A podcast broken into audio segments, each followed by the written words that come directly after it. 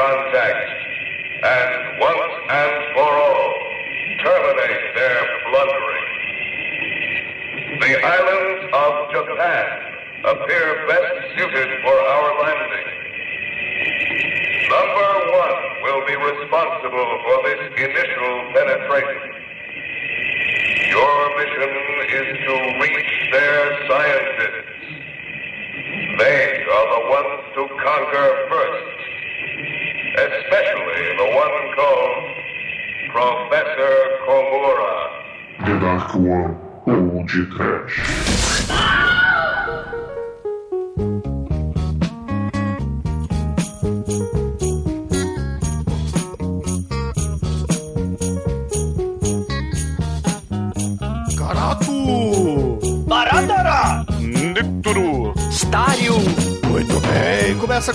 mais um Podcast. Eu sou o Bruno Guter, meu lado está o pescador de estrelas do mar da Daquan Productions, Douglas Freak, que é mais conhecido como Exumador.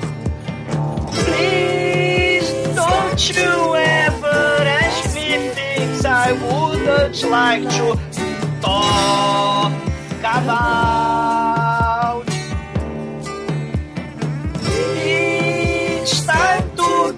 In touch with things we always used to dream about. I'll take a training technical. Come along, be nice to me, my through the window, the nice things on earth will pass by, moving slowly through white screen. I gonna see my kids, see you, babe.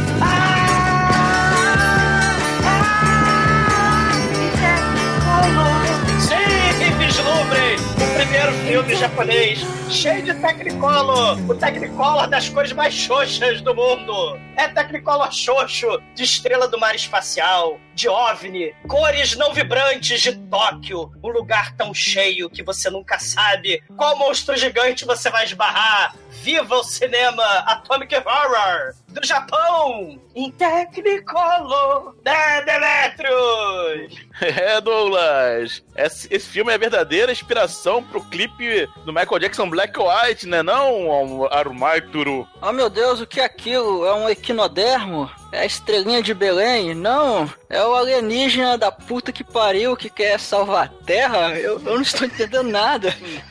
o que está acontecendo? Caralho. pois é, meus caros amigos e ouvintes, estamos aqui reunidos para bater um papo sobre o filme Warning from Space, lançado em 1956 pelo Kojima. Mas antes que o exumador saia para pescar estrelas no mar, vamos começar esse podcast. Vamos, vamos, vamos. Sei, se preparem, porque desde Caverna do Dragão que a gente não tem um. Eu sou a filha do astrólogo! É? O astrônomo, sei lá. É, eu acho que astrólogo é um pouco diferente de astrônomo, cara, mas Ah. só um pouquinho. Eu acho que o filme também não entende muito de órbitas, né? Nem a Carol, né? Ninguém entende de órbitas, porra. E nem de distância, né, porra? Água na Carol! Ah, porra. la- Cara, filme inspirador. Lars von Trier viu esse filme e falou: Ah, caralho, vou fazer um filme igual, só que muito mais chato. Caralho! Porque afinal, é La- Lars von Trier, vou fazer um filme mais chato. Melancolia. Melancolia. E olha que É. Melancolia é legal, filme melancolia é legal, gente. Olha o o cinecast no coração, cara, se doendo. Mas é legal.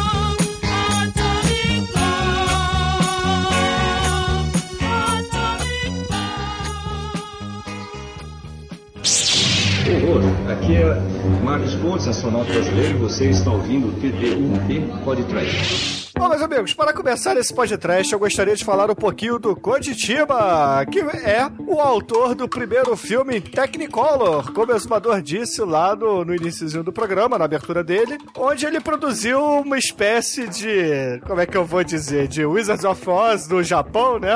Só que não deu tão certo assim, né?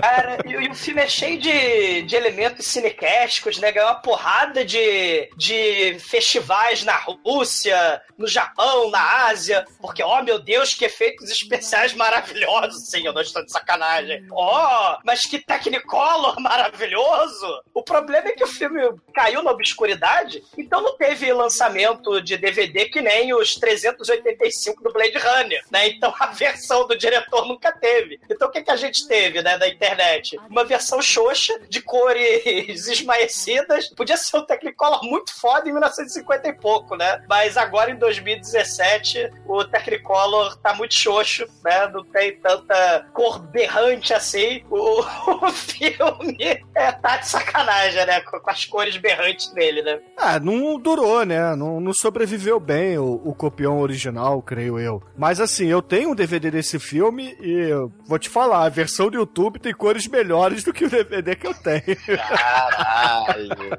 Porra. É, vai estar aí na descrição, né? Da, pra vocês verem essa mara- maravilha. É.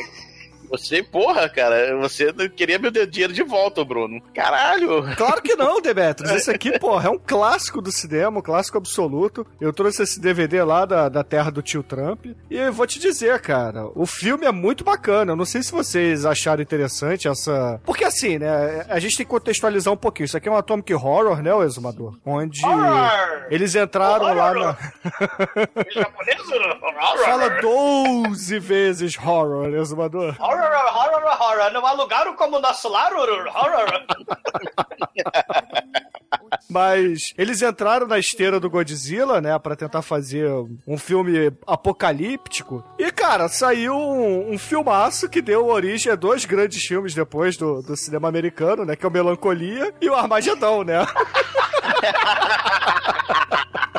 Bom filme, hein, ó. Isso é bom. Ah, é, o melhor de três é Armagedon. Olha só o que eu tô falando. Ah, era close, my eyes pros três, tá? Pô, você vai ter close orais pro Technicolor desse filme, cara? Ai, meu Deus, que coisa. Sim, mas o. Bruno, o que o Bruno falou é verdade, né? O, o filme tem esse contexto Atomic Horror. Assim, depois do, do fim da Segunda Guerra, o Japão estava dominado, estava ocupado pelos Estados Unidos, né? Ele passa por um processo de ocidentalização, né? Grande influência cultural de Hollywood, vai ter até sapateado da Broadway nesse filme. Os cientistas Eu sei, eu... né? O- o- os cientistas, né, loucos desse filme, eles não deixam o sapato na porta de casa, eles entram de sapato e tudo em casa, né? A mobília de vários da- várias das casas aí dos, dos cientistas são ocidentais. O, o Akira Kurosawa, ele falava da influência do cinema de Hollywood nas obras dele, né? O, o Osamu Tezuka, quando fez o Astro Boy, né, ele fez com aquele cabeção, aqueles olhos grandes e cabelo preto, né? Tipo Mickey Mouse. E o Atomic Horror, o, o elemento da paranoia, da Guerra Fria, os comunistas, né, querendo dominar o mundo livre. Então, os Estados Unidos traz esse tema de sci-fi, de robô, ET, cientista louco, monstro gigante, né? Só que tudo isso unido e potencializado pelo lado bizarro do Japão, né? Que é obcecado por coisas grandes e colossais, né? Porque, afinal de contas, eles têm uma obsessão por coisas grandes e colossais, porque, afinal de contas, os japoneses desse pra lá, né? Os, japo- os ja- os japonesinhos dos japoneses, né? Não são tão grandes e colossais assim. E essa salada, Atomic Horror e, e Tokusatsu no Japão, né? Deu um, um caldo bizarro que vai calhar com Warning from Space. É, esse filme é bem leve. Assim, se pegar até vários filmes dessa época aí, eles são até um pouco mais. são meio bobinhos até algumas vezes. Que o, o roteiro simples, eles às vezes tentam focar até mais nos efeitos da época e tal, porque é ó, coisa nova e tal. É. Mas tem filmes bacanas desses de, de coisas vindas do espaço. O Body Snatchers é um filme que eu gosto bastante. Enfim, é. Coisas bacanas nesse estilo aí. Sim, esse, esse filme, inclusive, o Almighty, ele, o Bruno tava falando, né, dessas influências, né, tava falando do contexto, e é, a gente citou, né, essa, essa questão do Atomic Horror, e esse filme claramente chupinha muito daquele filme Quando os Mundos Colidem, né, que é de 1951, né, um Atomic Horror do, dos Estados Unidos, que tem até um episódio dos Simpsons que faz uma paródia desse do final desse filme, né, que tem aquela aquele foguete que tem que fugir da Terra para poder ir para outro mundo, né, e só entra a Lisa, a Marge e a Meg, né, na, na nave, no foguete o Bart Simpson o Homer que são escrotos ficam para morrer. Você tem, claro, o dia que a Terra parou, onde os, os ETs eles são bonzinhos, né, e estão aqui para avisar do mal que a falta de consciência, a falta de responsabilidade ética que os humanos têm com a tecnologia e com a ciência, né? Os cientistas malucos aí, né? Então eles é, os ETs eles vêm para a Terra para avisar, ó, calma que vocês estão com a bomba atômica aí, né? Vocês podem destruir a Terra, então tenha cuidado que isso pode ameaçar o universo. O Klatus ele desce, né, com Gort, o robô do mal, que para tentar impedir a catástrofe, né, do, dos seres humanos dominando a tecnologia atômica. E não por acaso esse o planeta que vai colidir com a Terra, que mais parece um Sol, que nem o, o quando os mundos colidem, ele se chama planeta R. O que, que é R será esse? Será planeta Red? Né? A maldita ameaça vermelha? Então,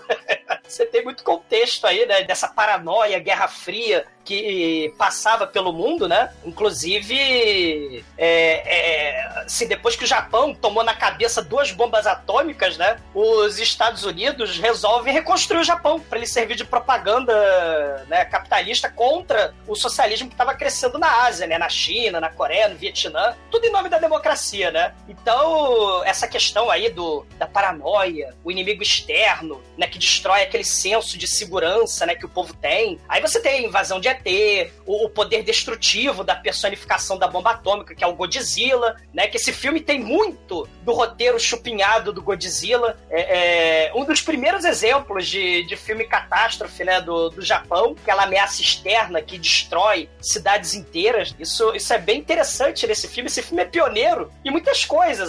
Ele só não é, só não é bom, né? Mas ele é pioneiro em muitas coisas, não né? diga isso. O filme é bem legal, cara. Porra, o filme é de 56, gente. É, não, ele não é muito diferente do, dos Atomic Horrors do, que tem na época, né, cara? Tem, Atomic Horror é sempre meio bobinho e tal, né? A diferença, acho que mais fundamental, assim, que os, os aliens, que a gente não falou ainda na aparência, mas a gente vai falar, é, são, são bonzinhos, né? É uma coisa bem diferente, é nem comum da Atomic Horror. Bom, de resto, não, não muda muita coisa, né? É, quem, é, pra quem já viu um, já viu uma dúzia. É. assim, o filme é mais um. É, é legal o pioneirismo dele, né? Sem Technicolor e tal. Isso é, realmente chama atenção. E, e, outra coisa interessante, Demetrius, foram os estúdios da EI, né? Que fizeram esse filme, justamente para tentar concorrer com o Godzilla, da Torro, né? Os estúdios da EI, eles vão ser nos anos 60 os criadores do, de Gamera, a tartaruga gigante amiguinha das crianças, né? Aquela mesma tartaruga gigante que roda o casco e solta faísca e sai voando, né? E também taca fogo nas pessoas, né? Mas ela é amiguinha das crianças, né?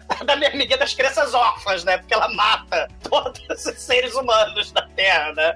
Mas Gamera era uma concorrente direta do Godzilla. Né? E esse filme, Arne from Space, foi uma tentativa de concorrer no estilo sci-fi contra o, o Godzilla, né? É, muito do roteiro do Arnie from Space é chupinhado do roteiro do Godzilla original. A tal da super fórmula secreta, da máquina de destruir oxigênio, a, a, parada que vai destruir o Godzilla, né? No, no, no filme original. Você vai ter também a super fórmula secreta que vai tentar explodir o Sol. Você vai ter cientista é, é, maluco se sacrificando em nome da causa, né? Você vai ter lição de moral a respeito do perigo é, nuclear, né? Mas nesse filme essa mensagem fica um troço meio ambíguo, né? Precisamos usar a bomba atômica para salvar o mundo. Logo vindo do Japão, desvirtou um pouco a mensagem do, Godzilla, do filme do Godzilla original, né?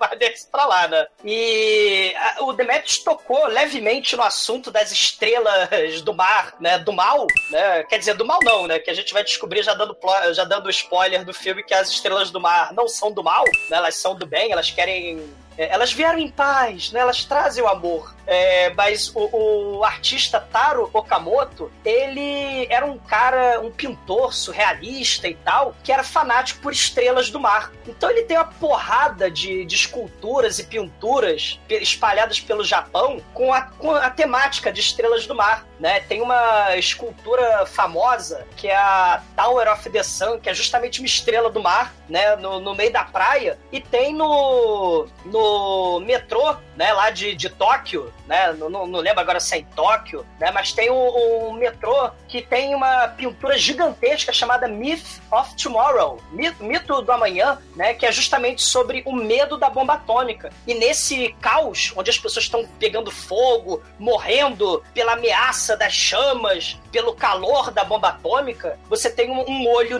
do mal e uma estrela, né, sinistra pairando sobre as pessoas fugindo da bomba atômica. Isso tá lá, isso tava perdido, essa, essa pintura, né, tava perdida, acho que foi parar no México, mas aí o, os restauradores, né, a, a galera da história, da arqueologia recuperou e levou pro metrô lá no, no Japão. Então tá lá, né, um painel gigantesco, né, sobre o, o medo da bomba atômica e a estrela do mar, né, é, representando aí o, o, os perigos, né, da radiação, os perigos do mal que pairam sobre o Japão. E claro, Atomic Horror no Japão vai ter que ter a questão do medo da bomba atômica. Não tem jeito, né? Eu acho que não é só no Japão, né? A gente tem, por exemplo, nos Estados Unidos a gente tem uma coisa meio assim por baixo dos panos, né? Porque na verdade eles falam da ameaça comunista, que na verdade é também, além da propaganda, é claro, mas é também um, um medo subconsciente lá do, do holocausto nuclear, né? Porque muitos diretores de Hollywood eram também contra a guerra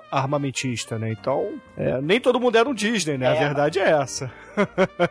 Mas tinha a questão da propaganda, né? É, é, tinha, é, esse período é o período do macartismo, né? A questão da propaganda ideológica. Você tinha, do, de um lado, né, da, da cortina vermelha, você tinha os filmes de propaganda ideológica socialista, mas você tinha também o cinema de Hollywood fazendo propaganda contra a ameaça vermelha. Né? Então, vários filmes de Atomic Horror falavam justamente do medo que a população média americana tinha da invasão estrangeira, né, dos espiões, né, qualquer um, né, a paranoia, qualquer um pode ser o inimigo vermelho, ameaça estrangeira vem de fora e pode ser na forma de uma invasão, aí nos filmes, né, pode ser na forma de uma invasão alienígena, ou de um meteoro, né, ou de espiões invadindo o, o território americano. É paranoia da Guerra Fria, né, a verdade é essa. Só, só mais uma coisa, né, é, é óbvio que todo mundo que assistiu o filme vai ver uma, uma coisa óbvia, que as Estrelas da Mar são muito, muito parecidas com o Starro da DC, né, cara? Mas não se enganem, o, o Starro da DC é posterior a esse filme. Cara, também fiquei impressionado. Pensei que eles tinham chupado, chupinhado lá de algum quadrinho da DC e tal. Não, o Starro é, é, é novinho, é de 60. Demetrius, perceba uma coisa. A gente, a gente tem aí ícones americanos baseados nesse filme. Olha só, Armagedon, aquele filmaço clássico absoluto dos anos 90.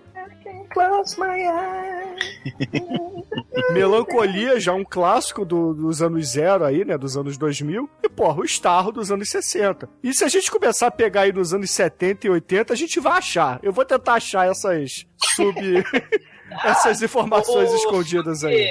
Pô, Bruno, filme, você falou de Armageddon, mas tem o filme Meteoro, né? O filme de 70 e pouco, 78, que é justamente um meteoro invadindo a Terra. E, e, o Tio Sam e a União Soviética têm de se unir com a ajuda do Sean Connery, cheio o Sean Connery, para tentar destruir o meteoro. Mas o meteoro, né, ele acaba é, é, entrando na atmosfera de Nova York e aí fica tudo vermelho, que nem esse filme. Tudo vermelho, assim, o calor e tal. E a, to a Torre Gêmea, claro, é destruída, né? Se é o Kaido envolvida, né? O meteoro, o maremoto. É, é, é questão do filme catástrofe mesmo. Uhum. Né? É, e, e, e, as maquetes também, né? Outra coisa importante é que a gente tem, claro, um filme sci-fi, Atomic Horror, do, do Japão, vai ter que ter maquete sendo destruída, né? Mesmo que não seja o Godzilla chutando, você vai ter que ter o, o, o, a maquete sendo destruído, que é um troço muito foda. Uh, só falar que, assim, o diretor né, de, de Warner from Space, ele sabia das suas limitações, ele não tinha...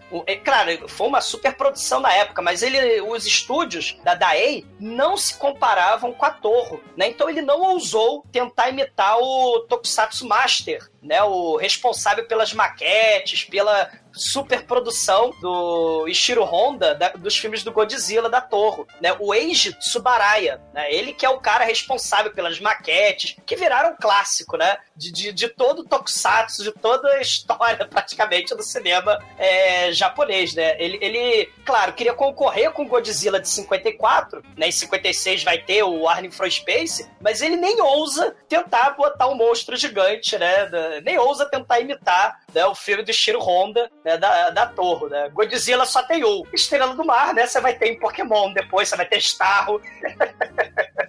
É, foi até legal você comentar isso, porque esse filme aqui é um tokusatsu, né? Sim. Você tem efeitos especiais, você tem é, alienígenas, né? Tokusatsu é quando tem efeito especial, né? Seja efeito especial da parede de tijolos do Jasper, você já sabia que, que o isopor tava um em cima do outro, as pedreiras do isopor, né? O Jasper o tanque passar por cima. Ou seja, aquele chroma key horroroso da pedreira, né? Do, do Changeman, onde você tem o, o, o monstro, né? Balançando os bracinhos, né? Gigante, e os Changeman pequenininho lá embaixo, né? Os Power Ranger, como queira, né? Esse filme aqui, ele não tem a pedreira do Jasper, mas ele tem o, o, o porão do observatório, né? Cara, o porão do observatório que enche, apesar dele estar no topo da montanha, é um negócio muito foda, cara. É, a gente vai chegar lá nas cenas, cara. Caralho, as águas, as águas, sei lá, Noé. O planeta R vem com Noé. Manipular as águas, cara, é muito foda isso.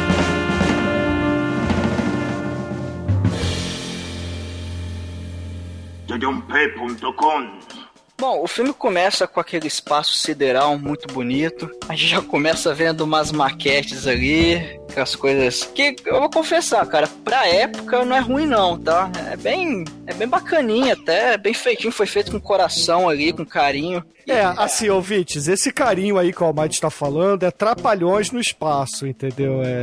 Cara, é mais bem feito do que o Star Wars turco, né? É. Se a gente pensar, não tem pisca-pisca e cartolina na, na abertura do... Ah, mas é honesto, pô, anos 50, cara. Se a gente for botar aí na época, não tá ruim, não. Mas a estação espacial, né, Almighty? Porque assim, a cena, a descrição dela é o seguinte: é uma bola de isopor vermelha, com um foguetinho saindo da bola de isopor vermelha, indo em direção a um cone rodando, com um nylon pendurando, que é pra simular uma espécie de estação espacial celofane, né? Sim, sim. Sim. É, é, é, é, mais bem feito, Bruno, do que a bola vermelha, que é o ET do mal de Darkstar, do John Carpenter, né? Se vocês lembram de Darkstar. Ah, eu diria que Darkstar é um pouquinho melhor só. Cara, o ET assassino, aquelas bolas de encher de criança, de. já tacar na piscina, que tem as perninhas, cara. É as bolinhas pintadas, né? O design da, da, da, nave e dos ETs desse filme, pelo menos, é a coisa maravilhosa, né? É, é, porque a gente, por enquanto, tá, começa vendo o espaço. É quando a gente vê o interior dessa nave, cara, que a gente vê os seres espaciais dessa porra desse filme. É uns caras vestidos de estrela do mar com um olho no meio. Só que o pior é que essa porra dessa fantasia é de pano. Então fica aquele negócio todo meio frouxo, assim, não é um negócio de borracha para as estrelinhas ficarem com uma aparência mesmo de, enfim, os tentáculos ali mais esticadinhos. Não, cara, você vê que é de pano, safadíssimo.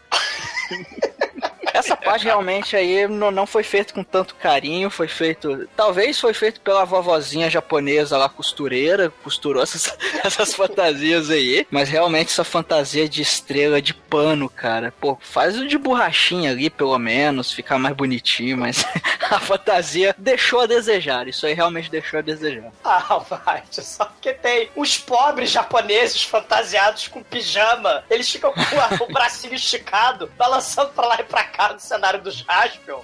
Aliás, a cena desses pobres atores orientais fantasiados do, de Tokusatsu, dos filmes do Godzilla, do Mighty Pac-Man, que é o plágio do King Kong lá da China, que tacaram fogo no cara, cara. Ele tinha um pijama de gorila e ele tava preso dentro do pijama e tacaram fogo no, no gorila, cara. Esse, esses atores fantasiados sofrem, cara. Os asiáticos com esses pijamas patéticos. É, é, é um negócio, né? Assim, dá pena.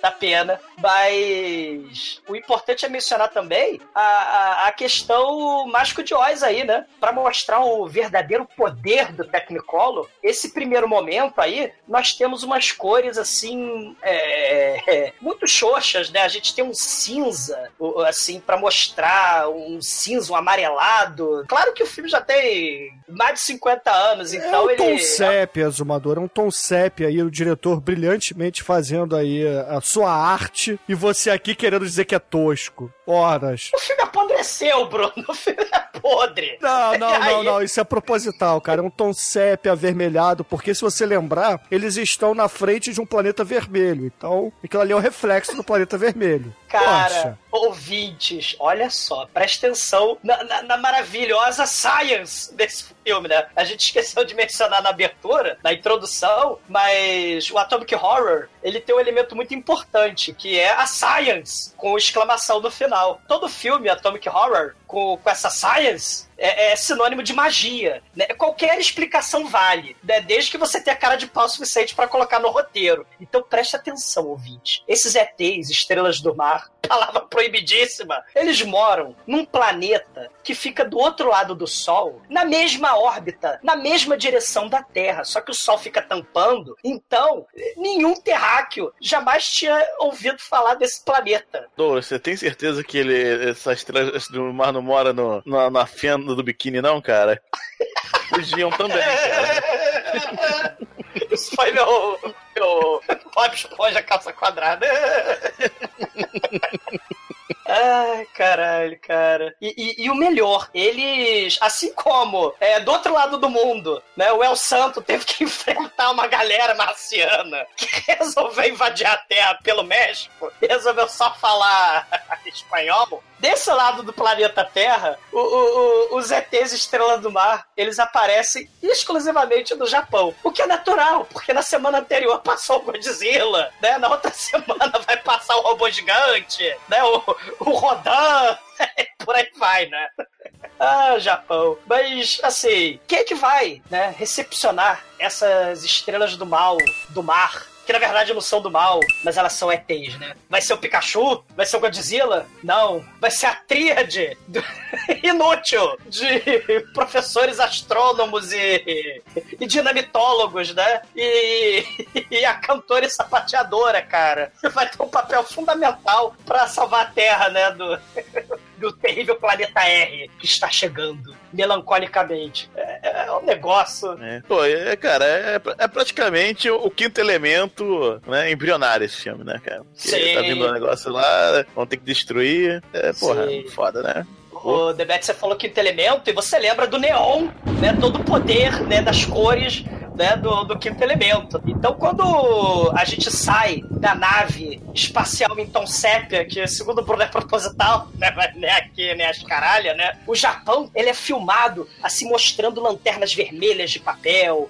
guarda-chuva colorido, kimono, assim, cheio de cores, né? Tudo colorido ao máximo, né? Porque é o primeiro filme sci-fi japa em Technicolor. É um elemento que vai ser recorrente em todo sci-fi tokusatsu, né? Japonês. Né? Só você ver as cores do- dos Super Sentai, dos Esquadrão Sentai, né? Ou então você vê as cores dos monstros espaciais, da porra do Lion Man, né? Do Google Five, do Machine Man, né? Aliás, o Lion Man, ele deve ter tirado os superpoderes lá da, da pólvora da mochila dele, direto do planeta lá do Starro, né? Porque ele vai pro sol, não é isso? O Lion Man? Ele vai pro sol, e aí a luz do sol misturada com a pólvora cria, transforma o, o Shimaru, Orochimaru lá e, e Lion Man, né, cara? Tudo se encaixa. Eu lembro que era, que era uma homenagem ao Japão, né? A Terra do Sol. Então ele ia em direção ao Sol e o Sol iluminava ele e dava poderes pra ele. Sim. Gosto de Lion Man pra caralho. Tá? Isso aí, cara. Um ao Lion Man, cara.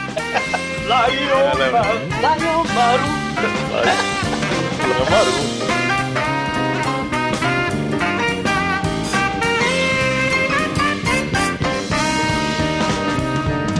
Aí porra, o filme corta pra chegada de um astrônomo lá em Tóquio, é, sendo recepcionado por um jornalista, né? E aí eles, porra, no meio da chuvarada que tá caindo, eles resolvem se enfiar dentro de um- uma cafeteria pra tomar o, o café onde a, moça fala assim: olha, aqui dentro da cafeteria não chove, não, tá? Só tem sol aqui porque eu desenhei com giz na parede o sol. Cara, o detalhe, Bruno, é que essa, é, as cópias que a gente tem, né? Eu pelo menos não, não consegui achar o original japonês, né? Então a gente tem a cópia dublada em inglês escroto, né? Inglês com sotaque de japonês estereotipado. Então, já que o filme era pra passar dos Estados Unidos, né? pou- pouco depois da Segunda Guerra Mundial, né? Dez anos depois da Segunda Guerra Mundial, as cópias que sobreviveram desse filme mega obscuro estão em inglês sem legenda com sotaque japonês estereotipado. E aí os japoneses eles falam assim, né? Todos os japoneses, né? E é um traço muito escroto, né? Mas, porra, nessa lanchonete aí, o que acontece é o seguinte: a gente tem esse jornalista tentando pegar uma declaração do doutor porque foram avistados alguns objetos não identificados no mar, né? Alguns OVNIs. E aí, porra, esse doutor dá uma lição de moral e fala assim: olha, OVNI não é uma coisa que existe, entendeu? Não existe, não existe esse tipo de coisa, porque não tem nenhum tipo de comprovação científica. A gente precisa criar aqui um método de estudo, aquela baboseira toda, né? Você deixar crescer uma barba e viajar aí pelas ilhas de Galápagos pra você enganar o mundo inteiro que tem uma coisa chamada de evolução, né? Bruno, você. Ai, ai, ai, Bruno. Não, não, não, não, não, Bruno. Mas assim, o, o que acontece é que ele acaba falando assim: não, não tem nenhum tipo de prova concreta que foram avistados esses OVNIs, isso aí é histeria coletiva, é o escambau, então você tem que procurar melhor esses fatos, entendeu? Agora eu vou embora, eu tô cansado, eu preciso ver minha mulher. Então eu vou para casa, que é do lado aqui do café, né? Eu moro do lado da estação de trem, convenientemente é do lado do observatório também do Japão. eu posso fazer tudo a pé.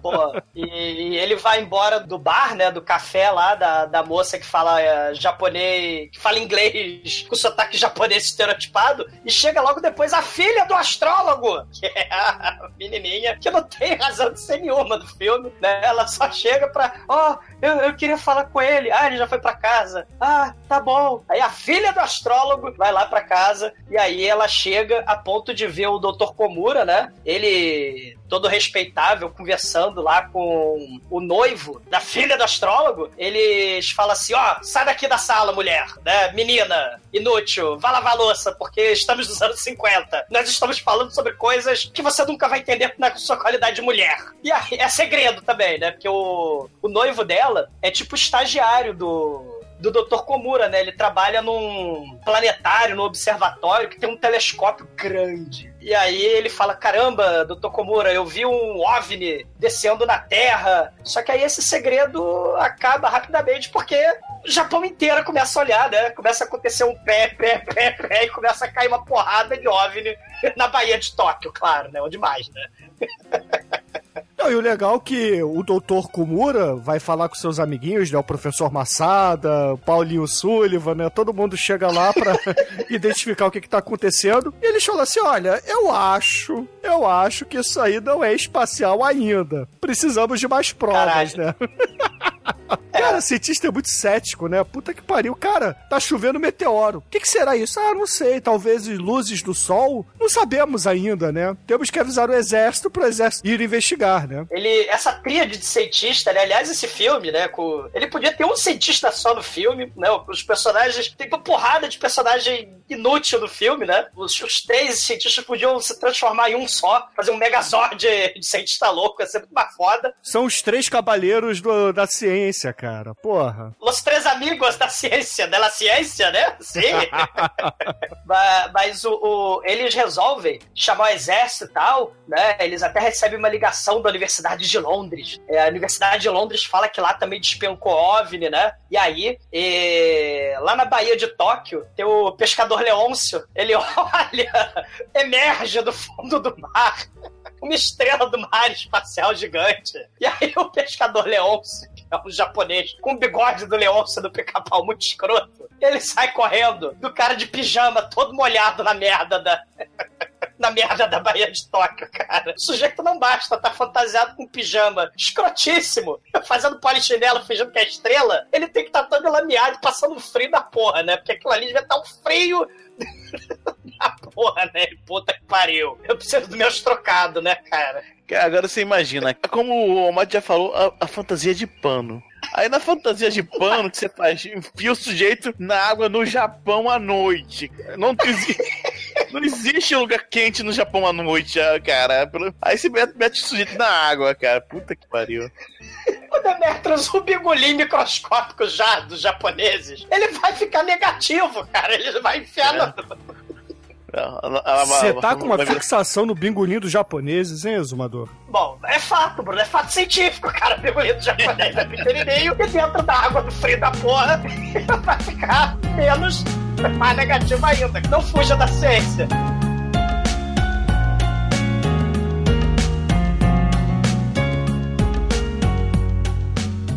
Aí as estrelas do mar, apesar de serem uma raça é, altamente civilizada e altamente desenvolvida, altamente intelectualizada, eles são estúpidos, né? Porque pelo poder estupidificador do roteiro, as estrelas do mar resolvem aparecer, né? Já que elas têm que, elas têm que conversar com as maiores autoridades do planeta Terra, elas resolvem aparecer pro pescador Leôncio, resolvem aparecer numa festa que tem um monte de japonês bebum, até um japa bebum que tem que estuprar uma moça de kimono, e ele resolve assistir o espetáculo da Broadway.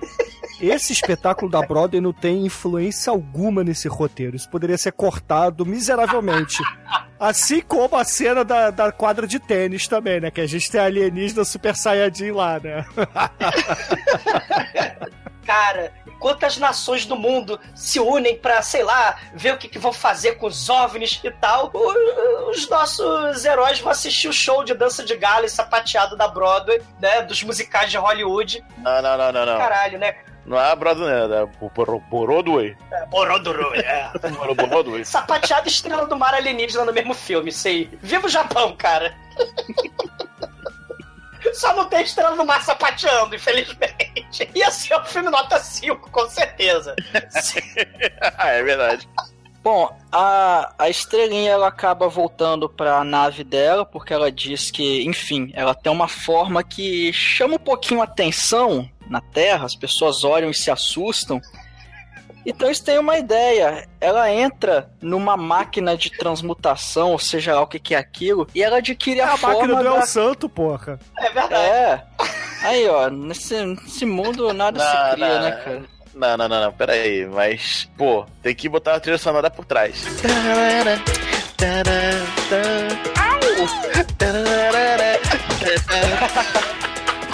Eu gostei do White, cara. É muito foda, cara. Caralho, é muito bom. Não, mas na verdade esse efeito ele é um pouquinho diferente, porque ele vai mostrando em etapas. Primeiro ele, o tentáculo lá da estrelinha, ele toma uma certa forma, uma certa forma humana. Depois aí é, a forma humana vai ganhando o rosto. Aí depois o rosto vai lá ganhando o olho, tal. Depois ganha cabelo. Depois, enfim, vai, vai ganhando ali o formato aos poucos, né? Mas o, que, o Byte, eu, eu discordo. Eu acho que tem uma forma muito mais eficiente de fazer metamorfose suprema. E o, o capanga do Dr. Gore já sabia, cara. Era ele, na qualidade de gorila, é, invadindo a Terra, ele, para se disfarçar, ele usava um sobretudo e botava um chapéu e ficava irreconhecível.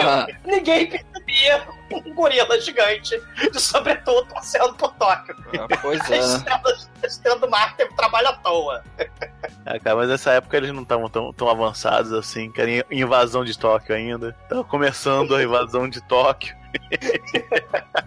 E o maneiro, ô oh, Mike, é que essa transformação suprema, dessa metamorfose suprema, a Star ela tinha tirado foto da moça lá sapateadora, né? Pra ela virar, ela se transforma na estrela. Olha só, a estrela do Maretê se transforma na estrela da Brodoroi. E só que a dúvida persiste, né? Ela é uma estrela do mar. Ela não tem mãos. Ela não tem dedos. Como é que ela segurou a máquina e tirar foto? E como é que ela apertou o botão? Pra tirar foto. Ah, pode ser fora, Batman. Pô, isso é muito fácil, Douglas. Você nunca jogou o Dia do Tentáculo, não? Cara, que tem os tentáculos, que tem dois bracinhos que não tem dedo. Que É a verdade. primeira invasão deles é uma, uma- uma pistola que não precisa de gatilho, porque eles não têm dedo pra apertar.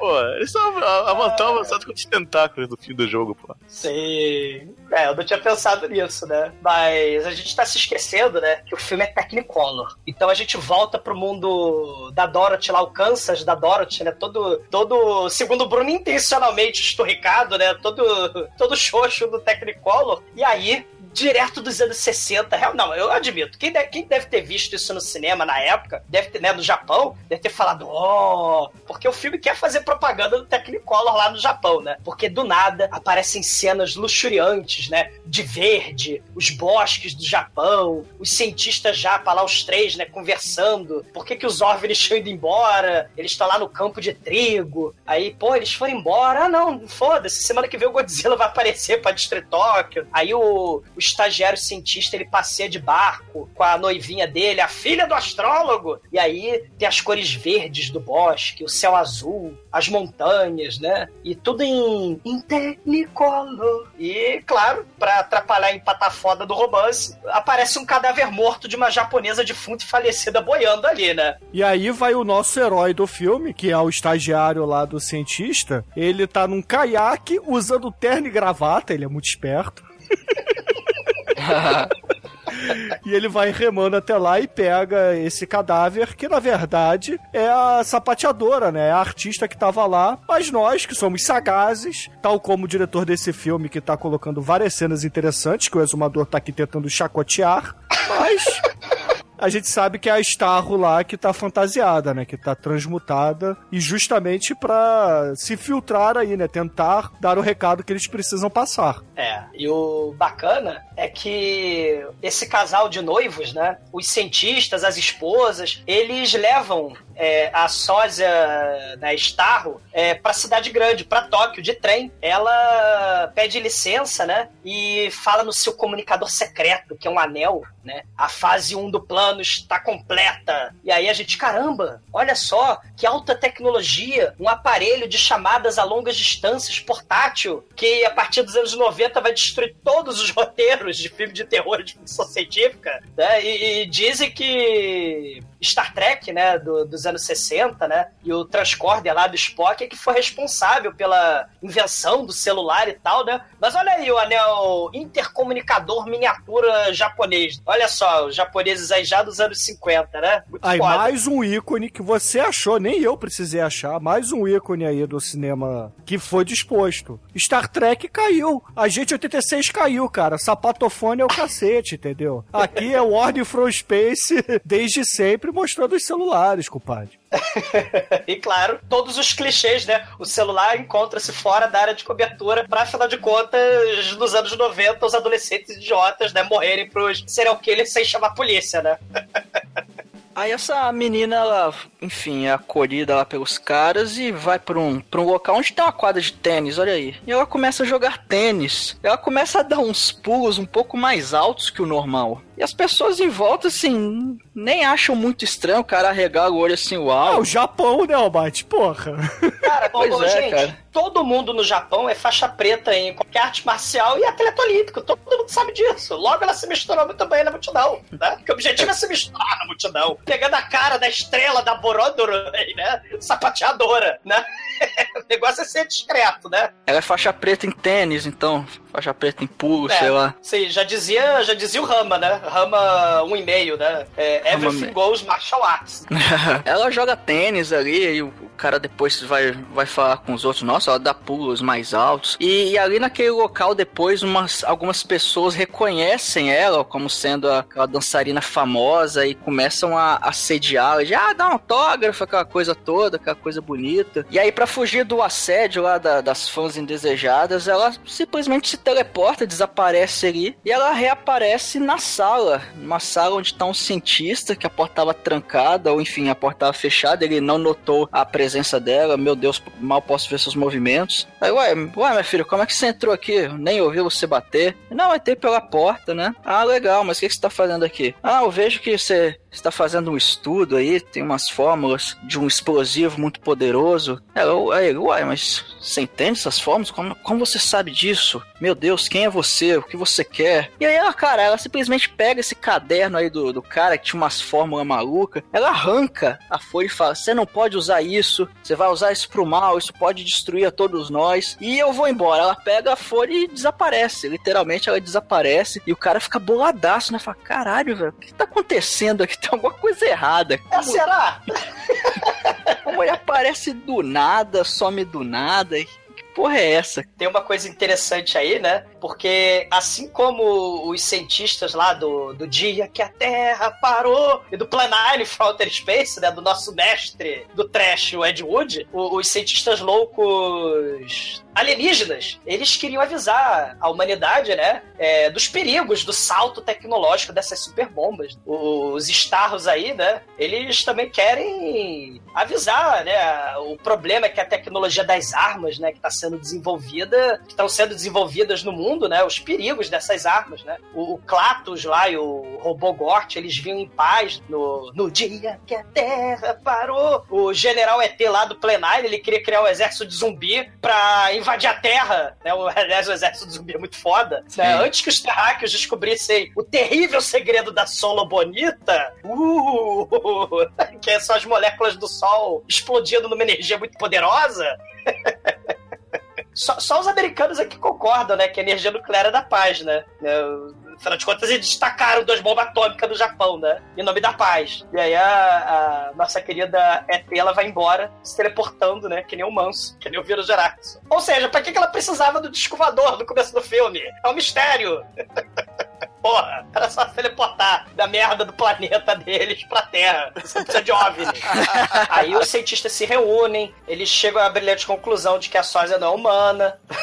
Por que será, né? Será que é porque ela se teleporta? Será que é porque ela pula muito alto? Será que é porque ela entendeu automaticamente a fórmula do- dos super explosivos, né? Porque afinal de contas, nos anos 50, uma mulher compreender fórmulas científicas super complicadas, isso não existe. Só pode ser um ET, né? A mulher tem que estar na cozinha fazendo yakisoba, lavando roupa, né? Ah, não, tem uma explicação pseudocientífica aí. O, o- o estagiário pega as impressões digitais dela na raquete, aí leva lá pro cientista que joga no, no laboratório, e o laboratório fala que aquilo ali. computador.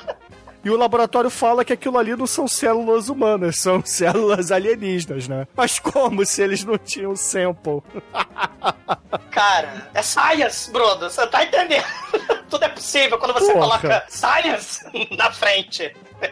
E lembrando, podcast também é cultura, né? O DNA, o código genético, é uma descoberta dessa década, dos anos 50, de 53 e 54, né? Então, assim, o Atomic Horror, a gente associa muito com bomba atômica, com radiação, com essa questão aí da Guerra Fria, dos OVNIs, é, é, mas também tem a questão do código genético aí, também entrando aí na, na, na, na onda, né? Que os gibis dos anos 60 vão, vão usar bastante, né? Olha aí os filhos do átomo, né? Os X-Men, os mutantes dos anos 60, né? A Patrulha do Destino e por aí vai. Tudo, tudo é science. E viva Atomic Horror.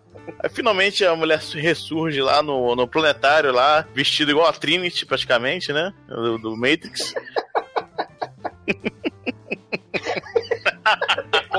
Decouro, né? É, ela, o, o Demetrius, ela tá toda Scarlett Johansson, né? Claro É. que não under the skin, né? É ter predadora sexual, que nem a Natasha Hastings, né? Experiência, né? Mas É. ela tá toda Lucy, toda super poderosa, né? Que nem aquele filme lá do Luke Besson da Lucy, né? Ela quer fazer contato com os cientistas humanos. Aí ela explica a porra toda, né? Explica que a, a arma que o cientista tá inventando é muito poderosa, pode destruir a porra toda. Não sei, não sei como, porquê, mas enfim. Aí explica que tá vendo um planeta. Ah, tá vendo um planeta aí, ó. Mas vocês não conseguem ver o planeta. Vocês só vão ver o planeta quando tiver 15 dias de distância de, daqui, né? Mas tá vendo igual, igual uma bola de bilhar vem, vem bater na Terra. Beleza? Oh, meu Deus!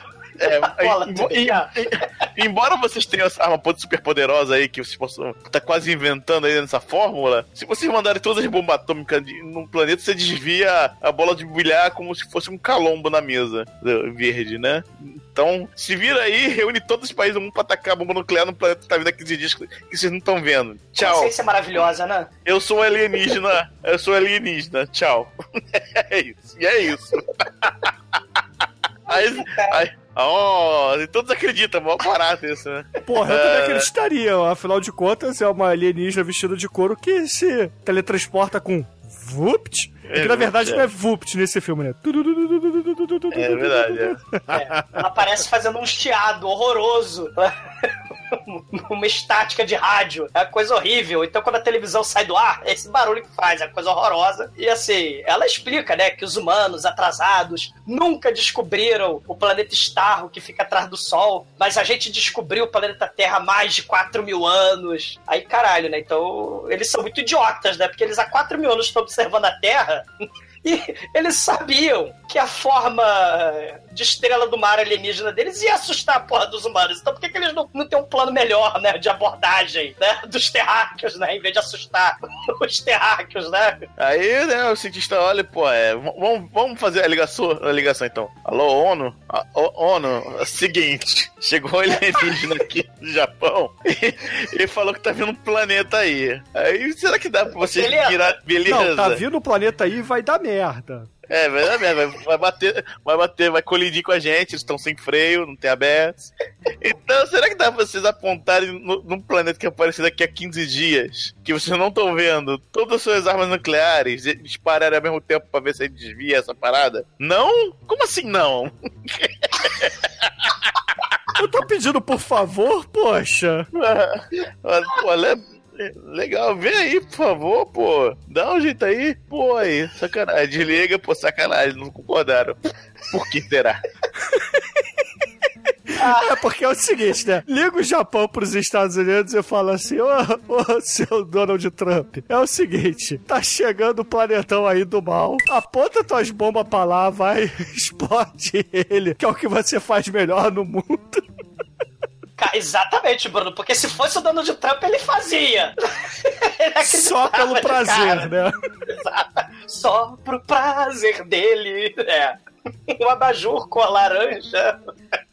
Mas aí eles lembram, né, que já que o planeta Terra, as potências nucleares do mundo, né, é, não querem colaborar, né, eles, ah, mas nós temos o, o Dr. Matsuda, né, o Dr. Matsuda inventou a fórmula lá dos super explosivos, né, a gente, é, vamos pegar a única cópia da super fórmula dos explosivos da Solobonita, vamos? E não dá, a alienígena que queria destruir o planeta gigante, o planeta Mogo, queria destruir o planeta, ela resolveu destruir a fórmula. E o cientista Matsuda só fez uma cópia dessa fórmula. Caralho, de filme.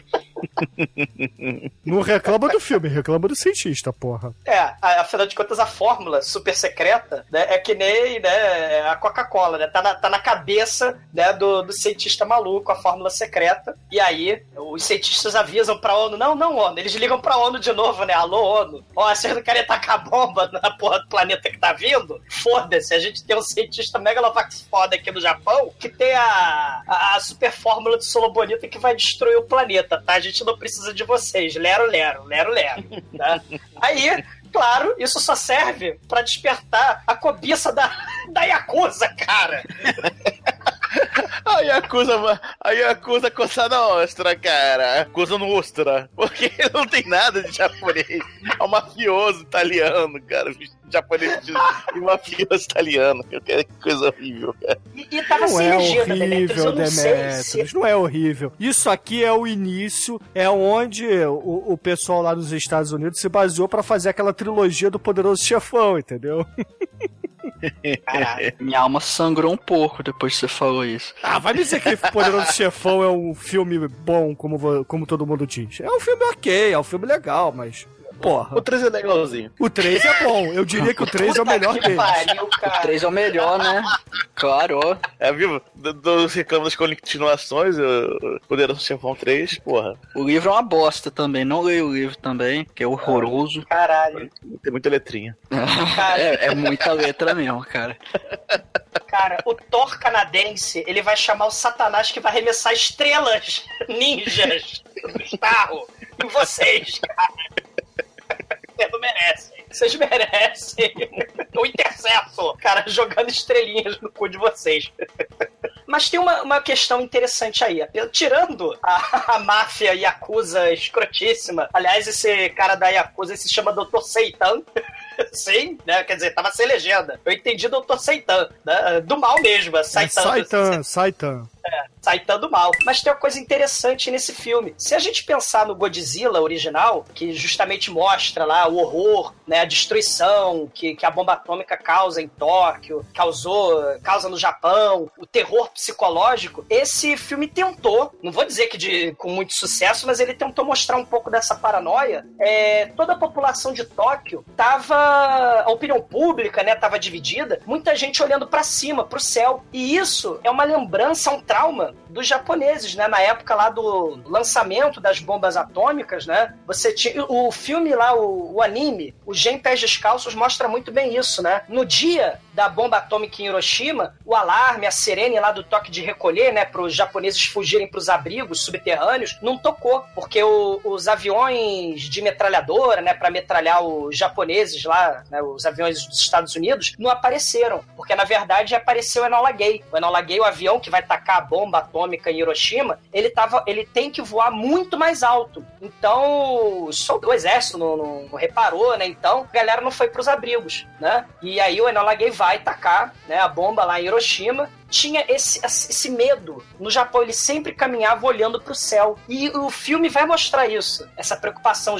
O, o, Japão parado e todo mundo olhando para o céu, né? É legal depois ter umas cenas que mostra o que, está acontecendo com o mundo. Porque com a aproximação desse planeta, o calor na Terra começa a aumentar pra caralho. Talvez tenha um meteoro chegando agora, porque tá quente pra caralho agora, mas enfim. Aí mostra, mostra os bichinhos lá morrendo, o peixinho dentro do aquário ali, parando de nadar, mostra o cachorrinho, mostra o passarinho caindo. Então, achei, achei bacana até essas cenas. Triste, né? Porque bichinhos. É nunca é legal ver bichinhos morrendo. Mas mostra. Começa a mostrar o que, está acontecendo com a Terra, com a aproximação desse planeta aí. O bacana dessa. Quer dizer, o bacana, né? Nessa cena, o mate do peixinho, eles tacaram peixes vivos, dourados, de aquário, num aquário fervendo. Eles ferveram os peixinhos dourados. Caramba! Né? Horror. A Ásia se preocupando aí com, com os direitos dos animais, né? Desde sempre. E é isso mesmo, né? A, a, coisa gigante está chegando, né? A bola de bilhar, como o Demetrius falou, está chegando. E aí o calor vai vindo e finalmente, né? Os países aí atômicos, os países portadores de bomba atômica, resolveram finalmente acatar os conselhos do Japão e atirar as bombas atômicas, as bombas de hidrogênio aí no planeta maligno do mal,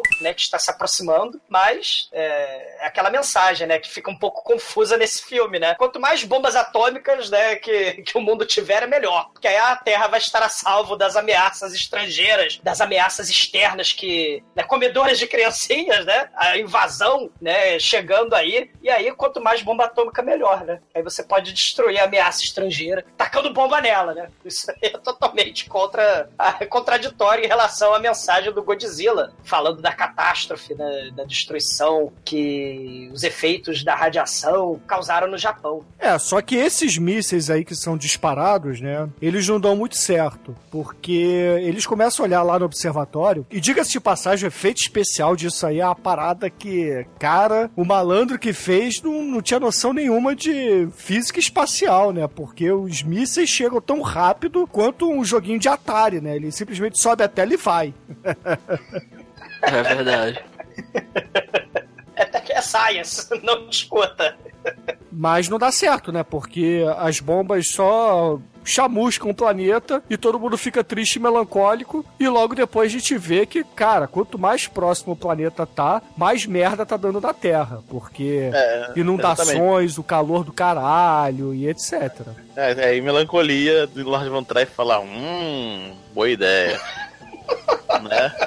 Triste e melancólico Lambas Trieta lá, hum, excelente. Pois é. Posso, né? posso fazer um filme só disso.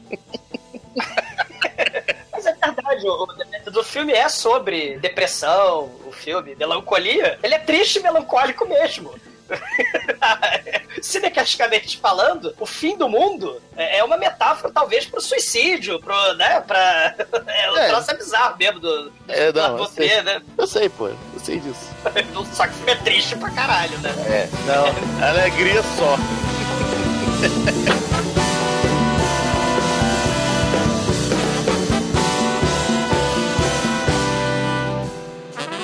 A população resolve, ah meu Deus, o planeta Mogo do mal da DC Comics está chegando. Precisamos evacuar Tóquio. pra onde? É isso que eu não entendo. Vamos evacuar Tóquio. Pra onde, cara? Pro Planeta. porão, Demetros, pro porão. Mas enquanto isso, os malvados Yakuza vão lá e sequestram o doutor. Aí, caralho, eles vão sequestrar, amarram o doutor na cadeira. Ah, você vai dar pra gente a fórmula. Mas pra que que vocês querem a fórmula? A gente não tem nem como fazer essa porra. A gente não tem, nem tecnologia pra fazer essa parada. Ah, não sei. Mas você vai ficar amarrado aí pra sempre. Vou embora, vou embora. Você larga o doutor amarrado na cadeira, sem mais nem menos, e vão embora. Quando evacua Tóquio lá pra, pra puto pariu, só tem o doutor lá amarrado, cara. Ai, caralho, que coisa ridícula. Melhor, o doutor ele fica amarrado e preso na cadeira os 20 dias que tá faltando pra merda do, do planeta descer e emburacar na Terra. Mas o doutor, ele, cara, ele, ele é sinistro, porque ele fica sem beber, sem comer, ele fica amarrado o tempo todo e, e sobrevive. Caralho, o apartamento dele rachando em dois, cara. Ele fica com a beiradinha. E porra, assim, antes até do, do Earthquake lá, né, do terremoto no apartamento do, do físico que criou a porra da, da fórmula salvadora, a gente tem o- a família ali dos outros cientistas com uma porrada de criança no, assim, no, no subsolo, né, no, no porão do, do observatório e começa a alagar aquela porra, né. Aí tá todo mundo na merda lá, livro voando, barril, né, eles tentam tampar o buraco com barril, não sei como eles vão conseguir isso, mas... Aí, de repente, a gente escuta aquele barulhinho característico de teleporte, né? o- Aí chega dessa vez a alienígena com o bonde, né? Chega a Trinity e seus amigos. Cara, mas que filhos da puta, né? O Japão fudido, o planeta Terra fudido. 20 dias aí na merda, o doutor morrendo de fome lá. Oi, nós chegamos agora. Eu podia ter chegado antes, mas não, cheguei agora. E aliás, cadê o doutor aí que sabe da super fórmula aí salvadora? Ah, pô, ele tá sumido há um mês. Ah, ele sumiu há um mês? Pô, vocês são muito idiotas. Ele tá usando o poderoso anel Starro de comunicação, o anel celular. Não vai ser difícil achar ele, porque tem um GPS. Olha aí, sacaram? Tem um GPS molinho que a gente consegue achar ele. E aí eles automaticamente se teleportam pro Dr. Matsuda pobre. Dr. Matsuda que tá lá com as perninhas cambaleando, quase caindo. Caralho, a sacanagem é muito grande, cara. Eles podiam ter salvado o cara há muito tempo antes. É, cara, é porque antes não precisavam da fórmula, cara. Porra, não deu certo, cara. As bombas atômicas fazer o quê, né? Ainda, ainda são burros na linha, né? Não, vai dar certo sim, ó. Confia em mim. Aí tu manda porra, acabou com o arsenal nuclear da Terra. E fudeu, e agora? O que a gente faz? Aí ele chega lá no doutor. Opa, doutor, deu merda. Será que você dava pra emprestar a fórmula pra gente? Que a gente. A gente não. É, tem, pode construir? Você tem tecnologia pra construir esse negócio? Aí ele salva o doutor, né? Ele é levado pro observatório, porque só tem dois cenários da porra desse filme. Não, mentira, ele não é mais. levado para o laboratório. Ele não é levado para o laboratório. Assim que o doutor conta como fazer a fórmula, os filhos da puta As estrelas do mar Estados- vão embora. E o doutor que tá desnutrido há 30 dias, ele volta, o- o- as maquetes caindo na cabeça dele. Estilo ele volta of the sozinho, Comet, cara. Porra, essa cena. É. Volta sozinho. o, o cientista maratonista, cara. É isso, o apartamento é logo do, é logo do lado, cara, com certeza, do lado do observatório. Cara, aquele observatório é do macaco louco que pirou também, claramente, as meninas super poderosas que é no meio da cidade, aquela merda. Qualquer um pode chegar naquele observatório rapidamente ali. Cara, e é muito foda, né? Porque quando tudo parece estar perdido, é, chega lá o- os estarros alienígenas ex-máquina, né? Eles solucionam todo e qualquer problema, que nem o Bruce Willis, né? No, no, no Armageddon, como é que é? Ele, ele, ele tinha britadeira gigante, né? pra tacar explosivo no Armageddon, né? No, no, no meteoro, né? Então, porra, é, é, você tem aí os cientistas alienígenas, eles constroem a porra da bomba de Solobonita, né? Sei lá que merda aquela da super fórmula. E aí, pela união dos poderes dos alienígenas estarros, pela união dos poderes dos terráqueos, né? Mas claro que não vem o Capitão Planeta, vem a bomba de Solobonita. E puta que pariu, cara. É um troço tão mal feito. A bomba é, é um, é um. São os fogos de artifício, as bombinhas de São João, cara. Que sai lá do, do, do satélite de, de, de observação do. do E do sai com Star. barulhinho. Pichum, pichum. Não, mas tem que, tem que falar que tem que falar que o satélite de observação parece um monte de. Aquela, sabe aqueles copos de milkshake de metal que serve pra fazer o milkshake e te botar no copo? Bem americano. É, parece que tem um grande e um monte de, de milkshake com um copo descolado em, em volta, assim, né? Ele fica girando. E, e o negócio é isso. Acabou. né? Um grande satélite est- estre- estrelar, literalmente. Cara, e, e a bomba de Solobonita, ela, ela é uma homenagem clara, né? Claro, isso não é por causa do zero orçamento do filme, né? Mas é uma homenagem clara aos foguetes do Flash Gordon, né? Do, do- dos anos 30, do seriado, que tinha a, a- a maquete da nave espacial, né? Tinha um palitinho que carregava ela, né? Um fio, e atrás tinha uma bombinha que soltava faísca, né? É igualzinha essa merda. A bombinha vai... E ela vai lentamente até o mogo do mal e explode. Cara, mas explode de um jeito tão pobre. Só não é mais pobre que a explosão da melancia pintada de planeta Terra, como final do filme mais espetacular Black Exploitation, que é o Sunrise Spaces The Place, cara. Porque sim, eu dei o spoiler do Spaces The Place, cara. A Terra não só explode como ela é uma melancia. Ah, o interior vermelho. Em teoria. Viu só? Ó. A câmera treme, né? A câmera aí do, do filme Warning from Space, cai poeira, cai isopor em cima dos atores lá no porão. É um cataclisma, porque afinal de contas você explode a porra do, do planeta gigante, mas você tem os estilhaços, né? Que estão indo em direção à Terra. Ah, é muito foda. Não, e o legal é que quando explode o planeta que tá chegando, é avisado no rádio, né, pelos alienígenas. Aí toda a criançada que não tinha a mínima ideia do que tá acontecendo, tá todo mundo ali faminto, porra, cheio de doença, tudo úmido no, no, no- no porão ali do observatório. Começa a festejar pra caralho, todo mundo sai correndo, né? E sai ali do mundo pós-apocalíptico, cheio de acusa do mal, né? Terremotos e, e vida selvagem. Assim, vida selvagem, né? Por 30 dias numa cidade grande. Ah, os adultos falam assim: ah, criançada, vai brincar lá fora, vai. Porra. Cara, e aí os ratos saem do porão, os coelhos saem da toca, os caranguejos, as tartarugas, os ursos, sim, Bruno. Os ursos vão devorar as criancinhas. E, o que era pra ser o, o final de filme, né? Num, cenário desolado, pós-apocalíptico, um- um final de esperança. Porque as crianças começam a cantar, né? Cheio de acusa do mal e, e ursos das trevas. Afinal de contas, né? o, o- esse mundo pós-apocalíptico, né? Na vida real, não foi causado por ETs ou planetas alienígenas, mas foi causado pelo homem, no caso do Japão. O, Patolino sai da toca e fala, oba, né? O, o Hortelino, né? Temporada de caça-toelho. E todos olham felizes pro céu azul Technicolor, né? Num espetáculo de cores xoxas e datadas, porque o filme tem mais de 50 anos. E tudo em Technicolor vagabundíssimo. O filme acaba, né, cara? É, finalmente, né, cumprida a missão, a estrela do mar Patrick Fêmea volta pra máquina. É, do, do... Fica um troço muito black or white Michael Jackson, né, cara? É horror. Existem muitas coisas melhores que transar, como por exemplo ouvir o podcast toda semana. E agora, caríssimo exumador, diga para os ouvintes do podcast o que, que você achou do Warning from Space, sua nota de 0 a 5 para esse clássico colorido em Technicolor do Japão. É, o Technicolor muito palavra proibida. É, é um filme que tentou de emular o sucesso do Godzilla sem o Godzilla. Não tem como dar certo. Não é à toa que Godzilla está aí e o Warning from Space está com seu Technicolor xoxo no... esquecido, né?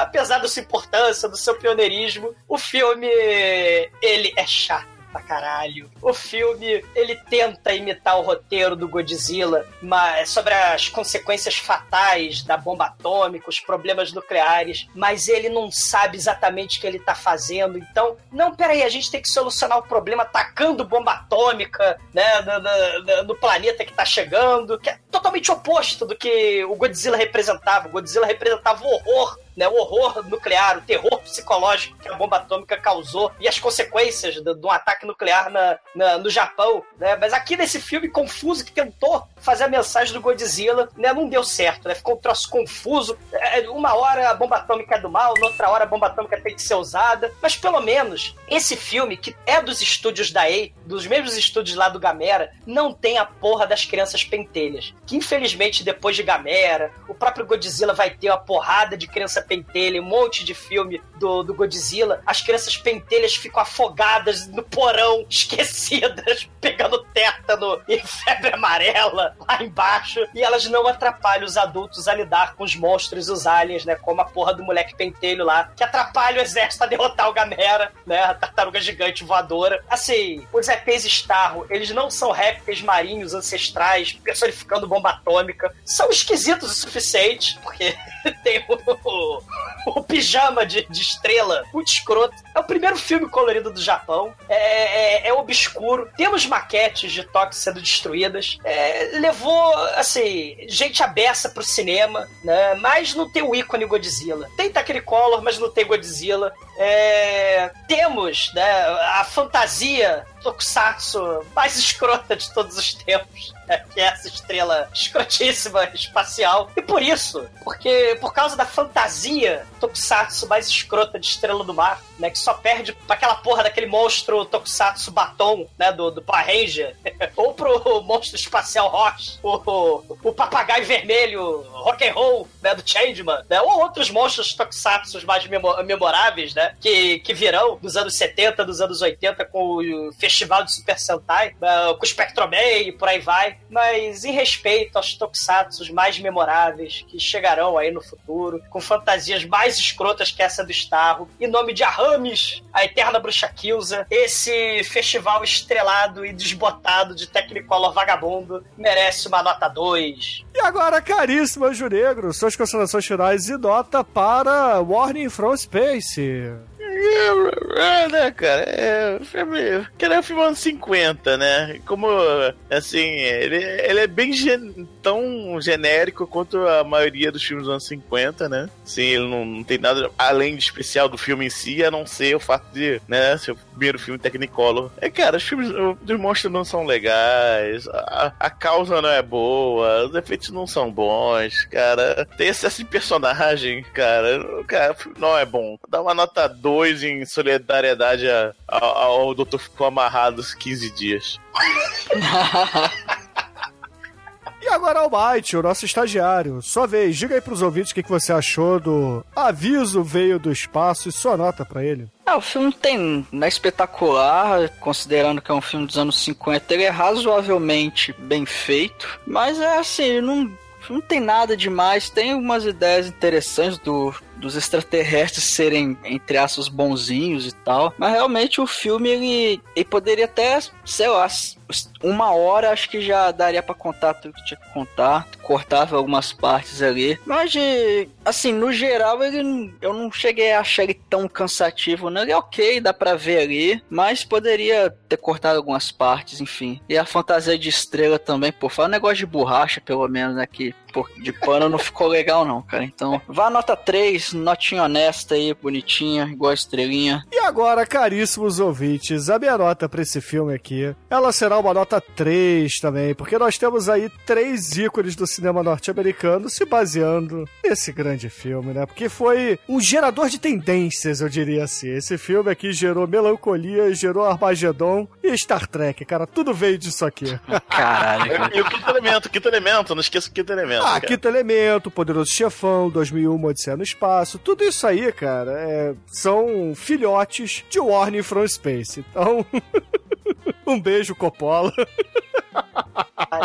Mario Puzo tá rolando no caixão sem tá morto, né? Ah, Senão morreu agora. um beijo, Mario Puzo, um beijo, Coppola. E com isso, a média de Warning from Space aqui no podcast foi 2,5. E eu lhe pergunto, caríssimo Anjo Negro, qual é a música que a gente vai usar para encerrar esta edição mirabolante do podcast de hoje? Essa edição, um tanto quanto Patrick de hoje. É, É, cara, é, parece o Lembo Patrick desanimado. A, a, a, nave espacial parece um negócio de milkshake. Cara, eles é, tem que, são estrelas. Então, cara, pra resumir isso tudo, Phineas e Ferb, Shooting Star Milkshake Bar. Então, ouvinte, fique aí com Phineas and Ferb e até a semana que vem. E aguardando novamente um filme com estrelas do mar sapateando na droga. May not be pretty, but it's got a lot of charm. It's a shooting star milkshake bar, yeah. It's not a nebula, it's not a quasar. It's a shooting star milkshake bar. At the speed of light, you know you're never too far from the meatiest meteor that you'll ever find. In this big old galactic void, you got to shake, shake, shake, shake your asteroid. Shake, shake, shake, shake your asteroid. Hey, Candace, guess what? This is our star. I thought we were getting out of here. Ferb and I thought we'd fix up the place. You know, pride of ownership. Take a load off. Have a shake. Não faz isso não. Ué, por que, cara? É só uma teoria, não é uma, uma lei. Bruno. É a lei teoria... da evolução ou a teoria da evolução?